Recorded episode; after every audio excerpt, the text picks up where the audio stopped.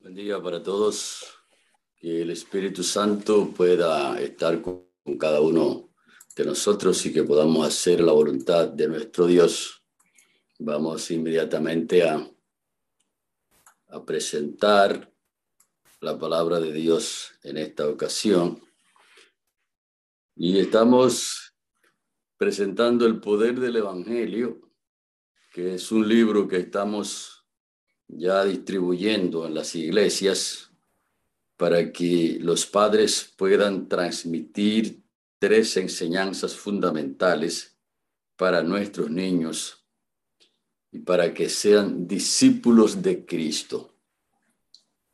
Si hay una cosa que nosotros necesitamos prestar atención es a la vida espiritual de nuestros niños. Y las iglesias, los las personas individuales, los dirigentes de todos los departamentos de la iglesia, necesitamos abocarnos a un trabajo más selectivo cada día con los corderitos de Dios que son nuestros niños, porque las estadísticas dicen que la mitad de los niños que nacen de padres adventistas se van de la iglesia una vez han crecido y esto es, esta estadística es una estadística general, pero en algunos lugares el asunto es más difícil todavía, porque en algunos lugares los niños están literalmente desapareciendo de la iglesia. Hay países donde usted va a una iglesia el sábado a las 11 de la mañana, cuando el culto arranca, y usted mira por los bancos y, hace un sondeo y literalmente usted no va a ver un solo niño en la iglesia. Y quiero decirles, hermanos y amigos, que cuando una iglesia no tiene niños, cuando una iglesia no tiene jóvenes, es una iglesia que va eh, caminando hacia su desaparición. Porque las nuevas generaciones son las que tienen que ir tomando la antorcha y entonces tenemos que preparar a nuestros niños para que ellos puedan también ejercer la fe y ejercer también la, la difusión del Evangelio en su entorno y en su contexto donde ellos están viviendo. Por lo tanto, es un fenómeno que está caminando por todos los países del mundo. Y aunque nosotros tenemos varios niños en nuestras iglesias, no podemos dormirnos por estos lados del mundo porque es un fenómeno muy terrible que está ocurriendo y que en, este es el momento más difícil que hay para trabajar con los niños porque hay una competencia muy fuerte que viene por las redes sociales y por otros medios hacia nuestros niños y están siendo bombardeados literalmente por muchos frentes, lo que quiere decir que los adultos necesitamos prestar más atención a este aspecto de la iglesia. Ahora, ¿qué podemos hacer para remediar esta inquietante tendencia de la deserción de miles de niños cuando han nacido de padres cristianos? Uno se pregunta, y aquí estamos proponiendo varias ideas y uno de los capítulos de este libro dice que hay tres lecciones fundamentales para que nuestros niños y niñas crezcan en el mensaje y puedan permanecer en la fe. Hay un asunto importante aquí y es que el Evangelio, nosotros podemos compararlo con varias cosas.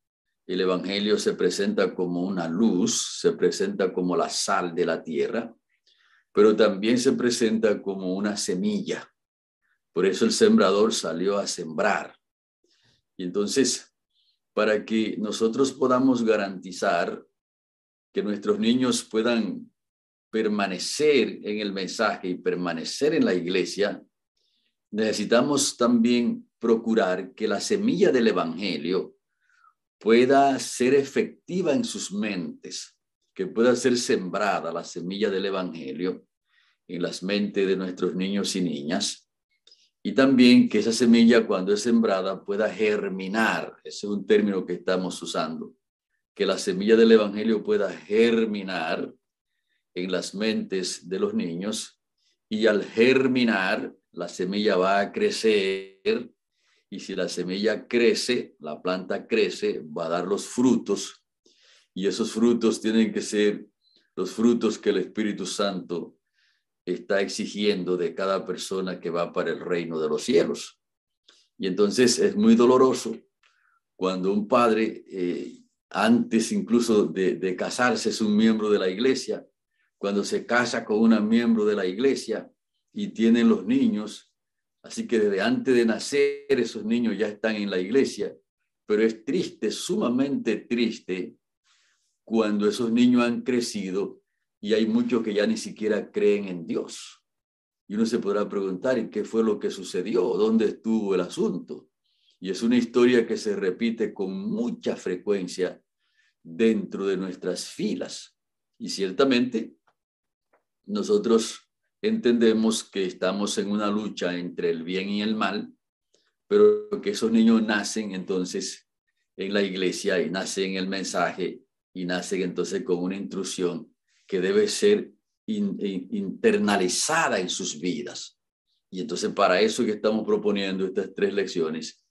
Y la primera lección que nosotros estamos proponiendo para que nuestros niños sean discípulos de Cristo y el Evangelio pueda florecer en sus vidas es que ellos aprendan a amar a Cristo. Así que es la principal enseñanza que los niños aprendan a amar a Cristo. El amor de Cristo por los niños y las y las demás personas eh, es natural, eso está asegurado, pero eso no ocurre con nosotros de manera natural. Es decir, que un niño nace de padres adventistas y él no nace siendo un cristiano, él nace de padres cristianos, pero no nace siendo un cristiano.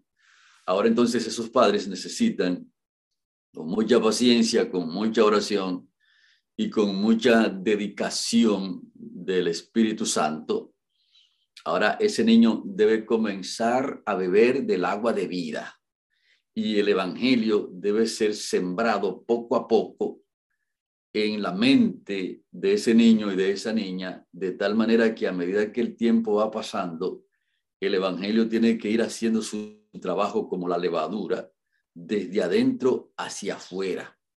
Y entonces debe ser plantado sobre la roca ese niño y esa niña para que al crecer eh, la persona pueda ser un discípulo de Cristo y pueda dar los frutos. Pero es el Evangelio que tiene que hacer el trabajo. Y entonces ahí es donde está el asunto.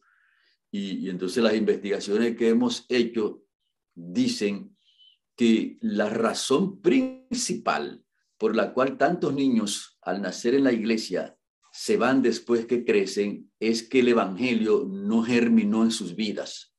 Y entonces si el Evangelio no germina en sus vidas, ellos crecen con una de las que le estamos llamando una de las desventajas. Es decir, una de las desventajas que tienen nuestros niños cuando nacen en la iglesia es que los padres los llevan a la iglesia y pueden pensar que todas esas cosas que nosotros le enseñamos por allá y, y todas de actividad incluso que se hacen en los clubes de conquistadores, todo eso es suficiente. Y entonces eso es muy importante, pero el Evangelio tiene que estar floreciendo en la vida de ellos. Y entonces hemos descubierto que ciertamente muchos el Evangelio no hace el efecto en sus vidas y entonces pasan de largo sin haberse convertido y arrepentido.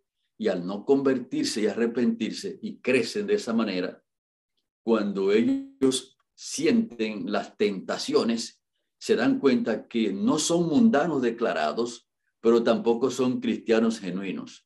Y entonces en esa lucha, algunos logran el arrepentimiento y la conversión, pero hay otros entonces que se deslizan y se van al mundo para sentir alivio, porque no pueden soportar una situación tan terrible en una iglesia cuando el Evangelio no ha hecho el trabajo en sus vidas y ellos saben cuáles son las exigencias que Dios tiene para con ellos, no tienen la fuerza para cumplirla y entonces se dan cuenta que están practicando también cosas que riñen con los principios de Dios.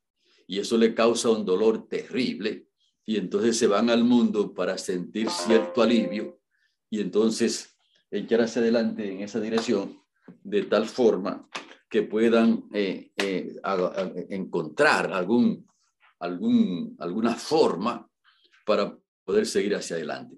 Pero si los padres y las madres y los dirigentes de la iglesia sabemos en la lucha donde estamos trabajando, le enseñamos a ellos a amar a Jesucristo desde muy temprano, entonces estamos poniendo sus tiernos pies en la roca.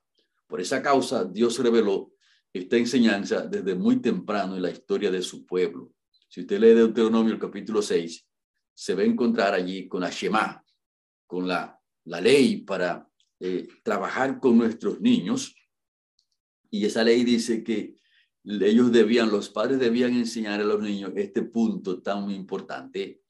Y debían enseñarle, amarás a Jehová tu Dios, note, con una triple, una triple acción, con todo tu corazón, con toda tu alma y con todas tus fuerzas.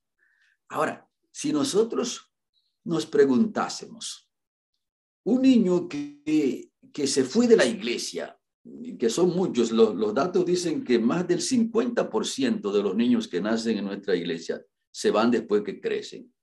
Pero usted se puede preguntar, si un niño desde muy pequeño, desde el vientre de su madre, desde que nace en esta, en esta fe, eh, los padres y las madres, los dirigentes de la iglesia, estamos procurando estas tres cosas, que esos niños aprendan a amar a, Jehová de todo corazón, de toda su alma y con todas sus fuerzas. Eso quiere decir que si el niño crece en esa dirección y si eso es introducido de una manera intencional, como lo dice en el versículo 6 en adelante, que dice que esto cuando se levanten debe trabajársele este punto, cuando se, cuando se acuesten, cuando vayan por el camino. Y entonces debían ponérselo aquí también en la frente, en el dintel de las casas. Y entonces toda esa repetición nos está diciendo a nosotros una lección muy importante. Y es que uno se puede preguntar, ¿y por qué razón esto debía ser así? Y debe ser así todavía en el tiempo actual. Porque la salvación eterna de los niños, la permanencia en la iglesia, los frutos que ellos van a dar, desde ahora y para siempre depende totalmente de que ellos aprendan a amar a su Dios, amar a Jesucristo profundamente. Y como hemos dicho, Jesucristo los ama a ellos. De hecho, yo he visto en muchas de nuestras congregaciones que se hace un énfasis grande diciéndole a los niños que Cristo los ama, que Cristo los ama a ellos. Y eso es muy importante que ellos sepan que Cristo los ama. Pero el punto más fuerte es que ellos puedan aprender a amar a Cristo, porque el amor de Cristo ya está seguro por ellos. Lo que no está seguro es que ellos amen a Cristo Jesús. Lo que no está así automático es que ellos aprendan a amar a Cristo Jesús. Y entonces ahí es donde los padres y los tutores y los pastores y todo el mundo tiene que trabajar de tal manera que se haga un esfuerzo grande para que los niños sepan que Cristo los ama, pero que también ellos puedan amar profundamente a Cristo con todo su corazón, con toda su alma y con todas sus fuerzas. Si eso es así, si ellos han crecido en esa triple acción del amor hacia Dios, entonces los padres tienen que dormir tranquilos, duerman tranquilos porque sus hijos estarán con los pies fundamentados en la roca eterna que es Cristo Jesús. Y entonces los ríos pueden venir crecidos, los vientos pueden dar contra esa casa y no va a caer, como dijo Jesucristo, porque está fundamentada sobre la roca. Y aquí entonces este versículo de Éxodo 26 contiene las dos vías, es decir, las dos vías de que Dios ama a los niños y a todas las personas, pero que ahora los niños deben amar a Dios y eso hay que inculcárselo desde muy pequeño. Y, hago misericordia, dice el texto, y hago misericordia a millares, a los que me aman y guardan mis mandamientos. Y este texto es muy específico porque está diciendo que la misericordia a millares, entonces es realizada a los que lo aman y guardan sus mandamientos. Es decir, que el amor a Cristo va primero y cuando nosotros amamos a Jesucristo, entonces podemos guardar sus mandamientos. Y aquí en este libro le presentamos que estos son los dos rieles donde debe ser montado el carro de nuestros niños y su camino hacia el reino de los cielos. Y ese discipulado necesita ser trabajado desde este, desde este mundo, de esta tierra. El amor a Cristo debe ser transmitido por todas las vías posibles y de forma continua. Le decía un padre hace poquito tiempo y le decía, ¿por qué razón nuestros niños no nacen de 15 años, ni de 20 años, ni de 30 años? No nacen así. Ellos nacen pequeñitos y nacen pequeñitos así para que los padres y las madres, los dirigentes de la iglesia, podamos entonces transmitirle el Evangelio. ¿Por qué? Porque cuando los niños están pequeños, es la mejor manera la mejor forma, el mejor tiempo para introducirle el Evangelio. Porque recuerden que ellos están ahí en la casa y no están, no están por un día, están por varios años. Y entonces a medida que los años van pasando, entonces los padres tienen que ser inteligentes e irle introduciendo el Evangelio, que ellos puedan tener contacto con el Evangelio, que el Evangelio pueda ser sembrado en sus mentes. Por lo tanto, Jesucristo, cuando lo cuestionaron sobre estas cosas, Jesucristo le, dijo, el que me ama, el, el que ama a, a padre o madre más que a mí, no es digno de mí. Y el que ama a hijo o a hija más que a mí, no es digno de mí. Es decir, que el amor a Cristo está por encima de todos los amores. Interesante esto.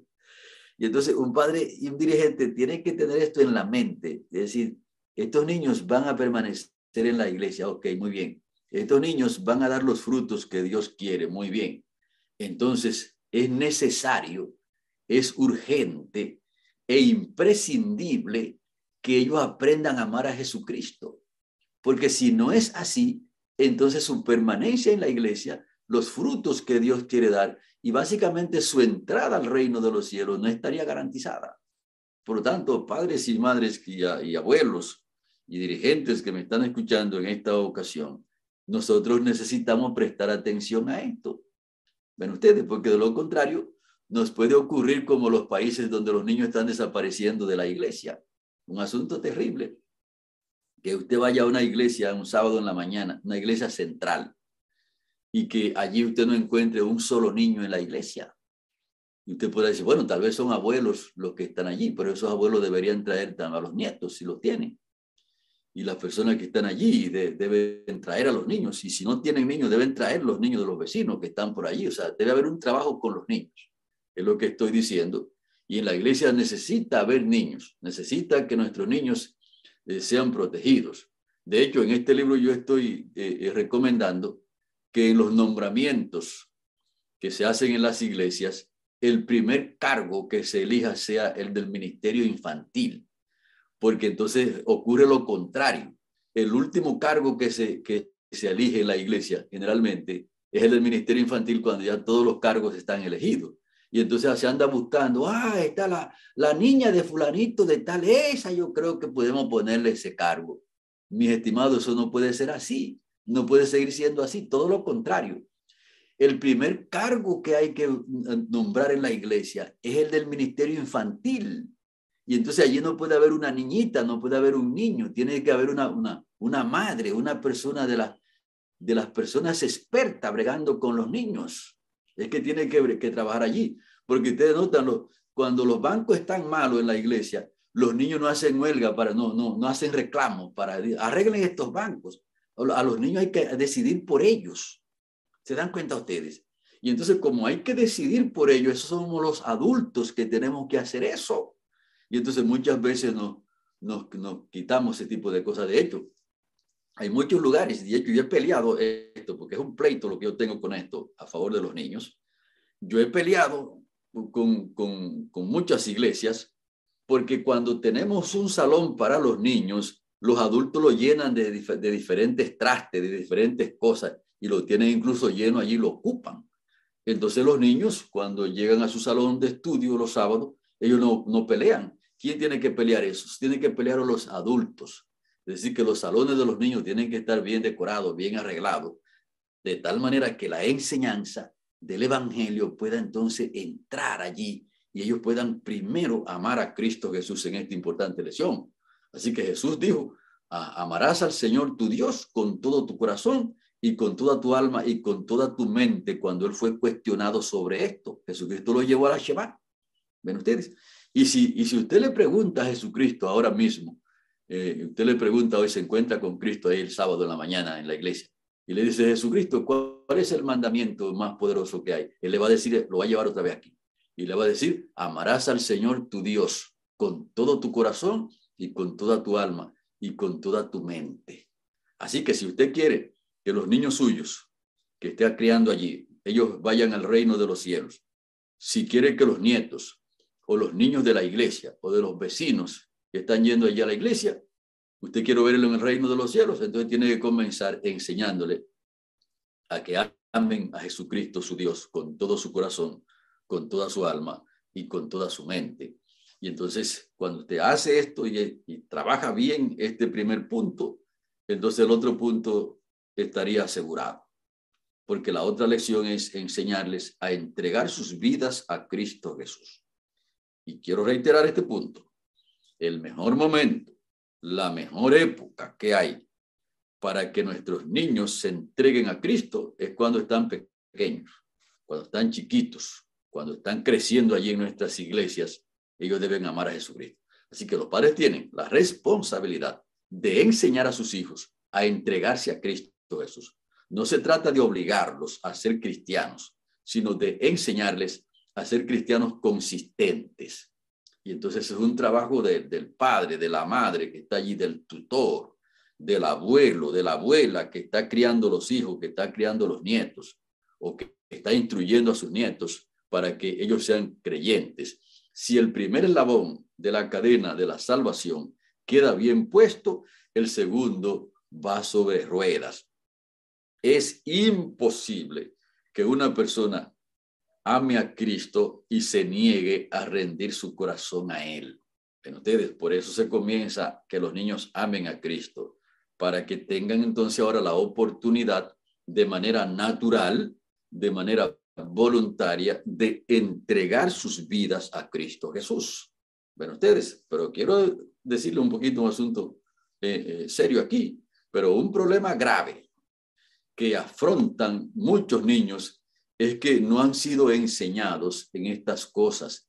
Entonces reina en sus mentes mucha confusión al respecto.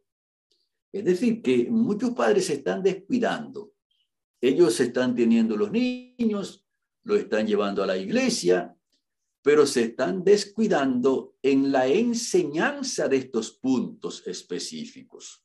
Y eso es un trabajo arduo, por supuesto, y por eso tenemos que trabajar allí con ellos, tenemos que orar con ellos, tenemos que llevarlos, pero poco a poco necesitamos que ellos comprendan cuál es su propia condición delante de Dios, dónde está su Salvador, y que ellos aprendan a seguir al Cordero por donde quiera que va, y que sean personas que amen a Cristo y que se entreguen a Él. Pero, pero necesitamos enseñarle, para eso es que los padres para eso es que Dios pone los niños allí en, el seno del hogar. Así que los padres y madres deben estar alertas con respecto a la vida espiritual de sus hijos. Además, ser conscientes de que en materia de fe no es el tamaño de las personas lo que determina la entrega a Cristo. Cuando muchos niños están en la iglesia y están en las conferencias, los niños se sientan delante cuando van a una conferencia, se sientan en el banco de adelante. Y cuando el evangelista hace el llamado, dice, ¿quiénes se quieren entregar a Cristo? Vengan aquí al frente los que se quieren entregar. Los primeros que van corriendo allá y, levantan sus manos y se paran son los niños. Pero ¿qué sucede? Cuando los niños hacen estas decisiones, hay muchos padres entonces que comienzan a decirles, no, que tú eres muy chiquito, tú eres muy chiquita, y tú eres marcriada, tú eres esto y tú eres aquello, entonces tú no. Lo que le está diciendo es que son los grandes los que se entregan a Cristo. Y en el libro yo digo que parece que, que algunos padres han leído eso en algún sitio, o sea, que dicen, bueno, cuando una persona sea grande, ya tenga 25, 30 años, 40 años, 50 años, 60 o 70 años, entonces que venga y se entregue a Cristo. Porque muchos padres le dicen a sus niños que ellos son muy pequeños. Ahora, yo quiero preguntarle a ustedes, ¿ustedes creen que Satanás dice a un niño, eh, no, mira, tú eres muy pequeño para entregarte a mí? Eh, tú, eres, tú eres muy chiquita, niña, para tú dar golpe de barriga allí y, bailar de embow. No, tú eres demasiado pequeño. Satanás nunca haría eso. Todo lo contrario. A través de las influencias prenatales, Satanás quiere controlar las mentes de los niños de antes de nacer. Y entonces, ¿cómo es posible que un padre ahora cuando vea que el niño se entrega a Cristo Jesús, ahora el padre se oponga? Yo quiero decirle un asunto. Aquí, yo he visto tres cosas aquí muy peligrosas y la quiero comenzar a repetir desde aquí. Yo he visto entonces tres cosas. Que muchos de nuestros padres, estoy hablando de miembros de la iglesia, son débiles, muy débiles en enseñar a sus niños a amar a Cristo. Son fuertes, extremadamente fuertes en enseñarle a obedecer a Cristo. Y entonces son extremadamente opuestos cuando los niños se entregan a Cristo. Ahora yo le pregunto a ustedes, una niña, un niño que se esté criando en un hogar cristiano, donde los padres sean débiles en enseñarle a amar a Cristo, fuertes en enseñarle a obedecer a Cristo y opuestos cuando los niños se entregan a Cristo, ese niño se crea confundido. Y entonces al crearse, confundido en ese hogar, entonces tú no puedes pensar que cuando él crezca va a ser un cristiano genuino. No lo puede ser. ¿Se dan cuenta? Y no estoy diciendo que cuando un niño levanta su mano y dice que quiere ser bautizado, hay que bautizarlo de una vez. Yo quiero explicarle esto cómo es que se trabaja el punto aquí. Mateo 19, 14 dice, dejen los niños venir a Jesucristo. Dijo, déjenlos venir. Muchas veces nosotros los frenamos y de hecho los discípulos eso fue lo que hicieron. Lo, lo frenaron. Párense allí, niños, no molesten al maestro. Y entonces Jesucristo inmediatamente tomó acción y dijo, déjenlos, déjenlos tranquilos, déjenlos venir. Jesús le dijo, dejad los niños venir a mí, no se lo impidáis, porque de ellos es el reino de los cielos. No se lo impidan, padres. Yo he visto cosas terribles aquí. Dios quiere que todo niño, esta es una cita de la conducción del niño de la página 459. Dios quiere que todo niño de tierna edad sea su hijo, adoptado en la familia, por muy jóvenes que sean, pueden ser miembros de la familia de la fe y tener una experiencia muy preciosa. Pueden tener corazones tiernos y dispuestos a recibir impresiones duraderas. Eso es, por supuesto, si tiene un padre y una madre, un tutor, un abuelo, unos líderes que están haciendo el trabajo bien, que le están enseñando a los niños a amar a Jesucristo, que lo están enseñando a entregarse a Cristo Jesús, que matan el becerro gordo cuando el niño decide entregarse a Cristo Jesús y que no hacen lo que muchos padres han hecho y están haciendo todavía. Ahora, el problema, el, el, lo problemático, fuerte, repetitivo y peligroso viene cuando los niños quieren ser bautizados. ¿Cuál es la respuesta de muchos padres? ¿Positiva o negativa? La respuesta de muchos padres es negativa cuando los niños piden su bautismo. Por eso les dije que en, en esta carrera que yo he tenido hasta el día de hoy, he visto tres cosas. Débiles. Muchos padres son débiles en enseñarle a sus niños a amar a Cristo. Fuertes al enseñarle que obedezcan y opuestos cuando los niños se entregan a Cristo. Y le voy a poner un ejemplo aquí. Yo vi una madre una vez en una iglesia donde yo estaba que su niña decidió ser, eh, pidió su bautismo, una niña de 10 o 11 años, tenía la niña ya. Entonces la madre, creyendo hacer una obra muy poderosa, le dijo, no, tú eres muy chiquita, tú no sabes lo que estás haciendo. Y además tú eres malcriada y sin número de cosas. O sea, que muchos padres que creen que sus hijos, porque nacieron en la iglesia, ya son santos que van para el reino de los cielos y derechos volando ya. Ellos no se dan cuenta que son, son descendientes de ellos y que todavía ellos tienen que luchar duramente aquí con el enemigo y que los, si ellos tienen que luchar, entonces los niños también están luchando. Y entonces la madre le dijo que no, que ella no se iba a bautizar, que cuando ella sea grande, entonces sí era que se iba a bautizar. Parece que esa señora leyó en algún tiempo, en algún libro por ahí, que es a los grandes que Dios está llamando. Y entonces, si, si fuese así, entonces cuando, cuando la persona crece y ya se hace un adulto, entonces de manera automática se entrega a Cristo. Y eso no es cierto. Todo lo contrario, cuando las personas crecen, se ponen más difíciles para entregarse a Cristo. Cuando los niños están pequeños, es que están más fáciles para entregarse a Cristo. Eso. Las impresiones son más poderosas sobre ellos. Entonces la madre le impidió. Entonces cuando la niña creció, la madre entonces creció más. La madre ahora sí tú te puedes bautizar. Y entonces la niña le dijo, entonces mamá, yo nunca me voy a bautizar en la iglesia. Y entonces ahora la madre tiene una tristeza terrible. De hecho, yo me preocupé mucho por la, por la situación de tristeza que la madre tenía ahora. Pero yo le dije, hermana, pero fue que usted le prohibió a ella cuando ella quería hacerlo. Ahora, ¿qué estoy diciendo aquí? Lo que yo estoy diciendo aquí es que el padre y la madre tienen que ir enseñando a sus hijos estas lecciones, enseñarle a que ellos amen a Cristo Jesús profundamente, como dice la Biblia, de todo corazón, con toda su alma y con todas sus fuerzas. Y a medida que el niño va creciendo, enseñarle también a entregar su vida a Cristo Jesús. Y cuando un niño se entrega a Cristo, el padre debe matar el becerro gordo y no impedirle que decir, no decirle que no. Todo lo contrario, cuando un niño, una niña muestra su deseo de entregarse a Cristo, los padres y tutores deben matar el becerro gordo y hacer fiesta. Y hay veces que en la iglesia se anuncian otras cosas que no son malas en sí mismas, pero que no son tan importantes como cuando un niño entrega su vida a Cristo. Así que vaya a la iglesia y anuncie eso como un anuncio poderoso.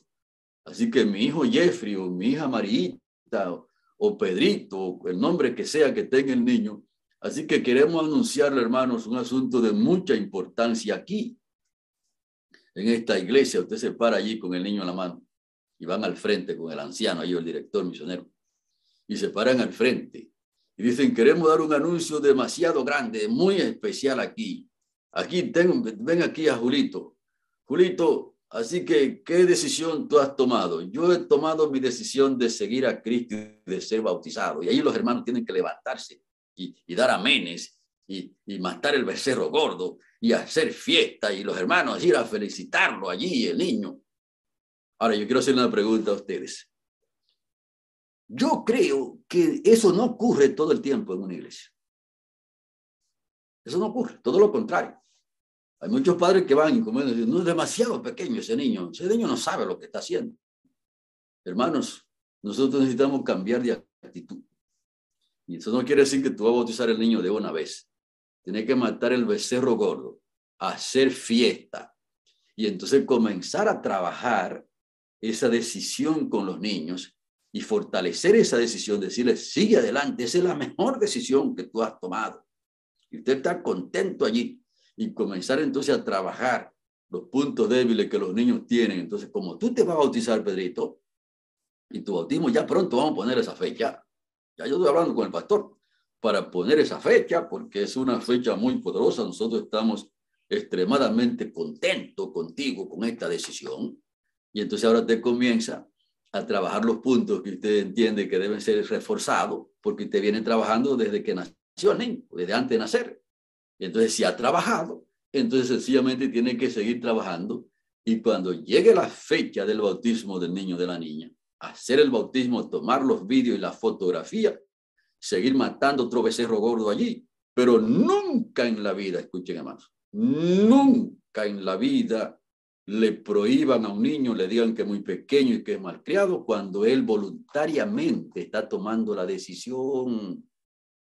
Y por supuesto que el padre no, porque he visto también otras cosas, padres que lo quieren forzar a los niños. No lo force, haga el trabajo, enséñele a amar a Cristo, enséñele a orar, enséñele la cosa. Y entonces a medida que el Evangelio va haciendo el trabajo, él va tomando la decisión. Y entonces cuando el niño toma la decisión y está diciendo que él quiere ser cristiano, que quiere ser bautizado, es él que está diciendo, es ella que lo está diciendo. Entonces cuando esas cosas salen de ellos, entonces usted debe reforzar de manera positiva la decisión. Pero lo que hemos visto es que muchos padres comienzan a trabajar en contra de la decisión y el asunto es muy peligroso así, hermanos. Entonces, cuando usted le enseña a amar a Cristo, a entregarse a Cristo, ahora debe enseñarle también a obedecer a Cristo. Y debe ser en ese orden, porque quiero decirle, yo he visto padres entonces que quieren que los niños obedezcan la ley de Dios. Pero si el Evangelio no ha funcionado en la vida o no está funcionando en la vida de un adulto o de un niño, entonces ahora no puede guardar la ley de Dios. Porque la Biblia dice que la carne no se sujeta a la ley de Dios ni tampoco puede. O sea, el Evangelio tiene que estar haciendo un trabajo. Si le pregunto a ustedes, ¿cuándo fue que Saqueo eh, estuvo en condiciones de devolver el dinero que él se había robado? ¿Antes de encontrarse con Cristo después que se encontró con Cristo? Fue después. Y no hubo nadie que decirle que lo devuelva, sino que el Evangelio cuando comienza a operar en la vida de las personas, entonces las personas comienzan a trabajar desde adentro hacia afuera, a obedecer lo que Dios está diciendo. Pero es el Evangelio que tiene que, que por eso, por eso a nosotros se nos ha llamado a predicar el Evangelio. Se nos ha llamado a ser discípulos, es que se nos ha llamado. ¿Cuándo fue que Saulo de Tarso pudo dejar de ser un homicida? Y era un, era un hombre que incluso él, llegó a decir que, que, por los asuntos que vienen por la ley era irreprensible, pero todavía seguía siendo un homicida. Cuando Pablo, el, el evangelio comenzó a funcionar en la mente de Pablo, cuando fue camino a Damasco, cuando se encontró con Cristo. La mujer samaritana era una mujer que era tan fina en asuntos religiosos que hasta discutió con Cristo. Pero ¿cuándo fue que la mujer samaritana llegó a ser una persona que obedezca los mandamientos de Dios? Cuando ella bebió del agua de vida. De ahí en adelante fue que la cosa eh, para ella espiritualmente cambió. Y entonces eso debe ocurrir con nuestros niños. Para que si usted quiere que su niño, su, su nieto, su, su persona que está criando allí, ella guarde la ley de Dios, que usted no tenga ningún problema con eso, enséñele primero a amar a Cristo y a entregarse a Cristo. Entonces, si eso es así, entonces es que va a poder tener la fuerza y la actitud correcta para poder guardar los mandamientos de Dios. Pero hay muchos padres que siembran la semilla al revés. Ellos quieren hacer un esfuerzo terrible para que los niños obedezcan a, la ley de Dios, pero ellos no le han enseñado a amar a Cristo ni a entregarse a Él. Entonces el niño no tiene la fuerza para, para poderse enfrentar con la ley de Dios. ¿Se dan cuenta? Entonces son, son, las, son las dos cosas, pero una va primero y la otra va después. Y es un asunto simple que lo vemos en la naturaleza. Si usted va, por ejemplo, a, a cosechar maíz, para, para, poner así, para hacer un buen majarete, un buen cereal, usted primero tiene que llevar la, la, la semilla de los granos y ponerlo en buena tierra. Entonces, cuando esos granos germinan allí en la buena tierra, que, que, que la planta comienza a crecer, y que usted sigue echando el agua allí, las cosas, entonces que eh, la, la, la, la, planta crece, echa la mazorca, y entonces después que te va a hacer el majarete. ¿Se da cuenta? Entonces lo mismo pasa con el Evangelio. Usted tiene que sembrar allí el Evangelio en la mente de sus niños pequeñitos, allí, llevarlo al, a, a los pies del Calvario. Y entonces cuando ellos están allí, que el Evangelio comienza a crecer en la mente de ellos, a medida que van creciendo, entonces usted va a ver los frutos, porque la obediencia no, eh, no, no, es, no, es, una causa de la salvación, es un, resultado de la salvación. ¿Me entiendes? Así que entonces Cristo estableció la prueba para examinar a los que lo aman. Si me amáis, guardad mis mandamientos. Y eso, eso, eso está claro. Si la persona aprendió a amar a Cristo, entonces claro que va a aprender también a guardar sus mandamientos. Si los niños han aprendido a amar a Cristo, se han entregado a Él, entonces lo, lógico es que no tengan problemas para obedecer a Cristo. Por eso ustedes ven que los jóvenes hebreos cuando fueron, lo, agarraron allá y les dijeron, ok, ustedes aquí, la comida de ustedes es esta. Entonces, inmediatamente que ellos se dieron cuenta que esa comida contradecía a su Dios. Entonces ellos dijeron, no, esta comida nosotros eh, no la vamos a comer. ¿Se dan cuenta? Pero fue que sus padres le enseñaron, desde muy pequeño le enseñaron quién es su Dios. Y le enseñaron a llamar, le enseñaron a amar a Dios con toda su fuerza, con todo su corazón y con toda su alma. Y entonces ahora vienen los frutos de decir, ok, en un país extranjero nosotros vamos a comer otra cosa, pruébenos con esto. ¿eh? Y comenzaron a instruir allí al capitán de tal manera que él supiese qué es lo que ellos comen y por qué ellos deben comer eso. Entonces, así mismo va a ocurrir con nuestros niños. Si nosotros sembramos la semilla del Evangelio, le enseñamos a entregarse a Cristo, entonces duerma tranquilo, porque donde ellos vayan van a obedecerle a su Dios. Entonces, aquí vuelvo a reforzar lo que dije ahorita. He visto algo complicado en, esta dinámica. Algunos padres y madres son muy débiles al enseñar a Jesús, al enseñar a sus hijos a amar a Cristo. Muy fuertes enseñándoles a obedecer a Cristo y opuestos cuando los niños quieren entregarse al Señor Jesucristo. Eso es un asunto que posiblemente también ustedes lo han visto, porque es un asunto muy común dentro de nosotros y quiero seguirle reforzando esta idea. Si un niño se cría en una condición como esa, se va a crear confundido. El Evangelio no va a poder funcionar en su vida. Y si el Evangelio no funciona en la vida de ellos, entonces en su vida de adulto los resultados no van a ser positivos. Los padres tienen que enseñar a sus hijos a amar a Jesucristo, a entregarse a Jesucristo y a obedecerle a Jesucristo. Y debe ser en esa dinámica. ¿Por qué? Porque cuando usted se encuentra con Juan 5, 1 al 14, se va a encontrar lo que Jesucristo hizo con el paralítico, paralítico de Bethesda. Él tenía 38 años enfermo allí buscando sanidad, pero no la encontró. Entonces, cuando Cristo se encuentra con él, Jesucristo no le está exigiendo a él que, que guarde los mandamientos, porque Jesucristo sabía que no, no, no lo había guardado y que en esa condición tampoco podía guardarlo. Entonces Jesucristo hizo tres cosas con él. Lo sanó, lo salvó y entonces cuando el hombre se encontró sano y salvo por Cristo Jesús, se fue al templo a adorar, a glorificar a aquel que lo había sanado y que lo había salvado. Y entonces Jesucristo lo encontró en el templo y continuó su trabajo. Y le dijo, mira, eh, no continúe en la vida que tú antes llevabas, porque si tú continúas en esa vida que tú antes llevabas, te va a venir otra cosa peor y, después de una persona que tiene 38 años enfermo en un lecho y que no encuentra sanidad, y si le viene otra cosa peor, tiene que ser la muerte, no puede ser otra cosa. Entonces Jesucristo le enseñó, lo, sanó, lo salvó, y entonces ahora le pidió cuando lo encontró que obedezca los mandamientos de Dios. Y lo mismo entonces tenemos que hacer con nuestros niños. Conclusión. Son tres las lecciones fundamentales para disipular a nuestros niños. Lo primero es enseñarle que ellos amen profundamente a Cristo Jesús. Y eso hay que inculcárselo, porque recuerden que cuando un niño nace, él no nace siendo un cristiano, él viene de padres que han pecado y él hereda esa condición de sus padres. Pero ahora entonces cuando el niño nace, ahora el padre o la madre tienen, y si no tiene el padre o la madre, el tutor, el abuelo, la persona que es un adventista del séptimo día, Ahora el padre tiene un trabajo grande. Y entonces enseñarle a amar a Cristo. Y en esa carrera enseñarle cómo se entrega a Cristo Jesús y cómo también se le obedece a Cristo Jesús, pero en esa misma línea.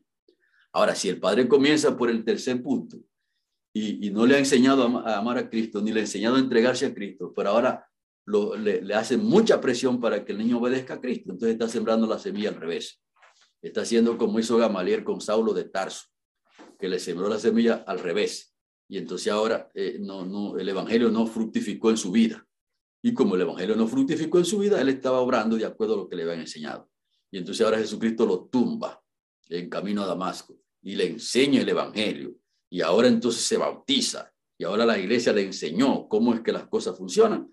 Y entonces Saulo de Tarso llegó a decir que puso todo lo demás por basura para ganar una sola cosa, y es a Cristo y a este crucificado. Y llegó a decir también más, que ha acabado la carrera, ha guardado la fe, por lo demás le está guardada la corona de justicia que le dará aquel justo cuando venga en su gloria, y no solamente a él, sino a todos aquellos que han amado a Cristo Jesús y han esperado su venida. Por lo tanto, mis estimados hermanos, nosotros necesitamos hacer un esfuerzo grande, un esfuerzo grande para trabajar con nuestros niños y que ellos sean discípulos de Cristo Jesús. Si hay alguna persona aquí que me esté escuchando, debe salir corriendo el lunes a buscar este libro, porque esto es parte de un libro, a buscarlo corriendo, está en la tienda, en la tienda de arriba, del segundo piso de la Asociación Central, está ahí. Tienen que salir corriendo a buscarlo, el libro allí, de tal manera que, que usted pueda leerlo bien y ver todos los detalles que hay allí, de tal forma que, que esa hemorragia de niños que se nos van de la iglesia cuando crecen y lo triste que uno se, se siente cuando ve las cosas. Así nos dio un padre, eh, muy amigo mío, su hijo mayor ya ni, ni, en Dios cree. Pero noten que ese niño, desde que desde, desde el vientre de la madre, ya estaba allí de padre adventista del séptimo día. Y tú te preguntas, ¿y por qué? O sea, ¿cuál es la razón? Para que, claro, nosotros no tenemos todas las respuestas, pero usted puede estar casi seguro que algún, algún problema ocurrió por allí y usted puede estar seguro, no casi, no seguro, que el Evangelio no fructificó en la vida de ese niño. Y entonces si el Evangelio no fructificó en su mente, no pudo crecer el Evangelio en él no pudo dar los frutos en él. Y entonces, sencillamente, si el Evangelio no funcionó, por la razón que sea, en ese niño, entonces a la hora que él es un adulto, un, joven, un joven adulto ya, no puede dar los frutos. Lo que estamos diciendo aquí, hermanos, que tenemos que orar, que el poder del Espíritu Santo eh, esté en nosotros, que nosotros hagamos el trabajo que Dios nos ha mandado con nuestros niños y le dejemos el resultado a Él. Que el Señor nos bendiga.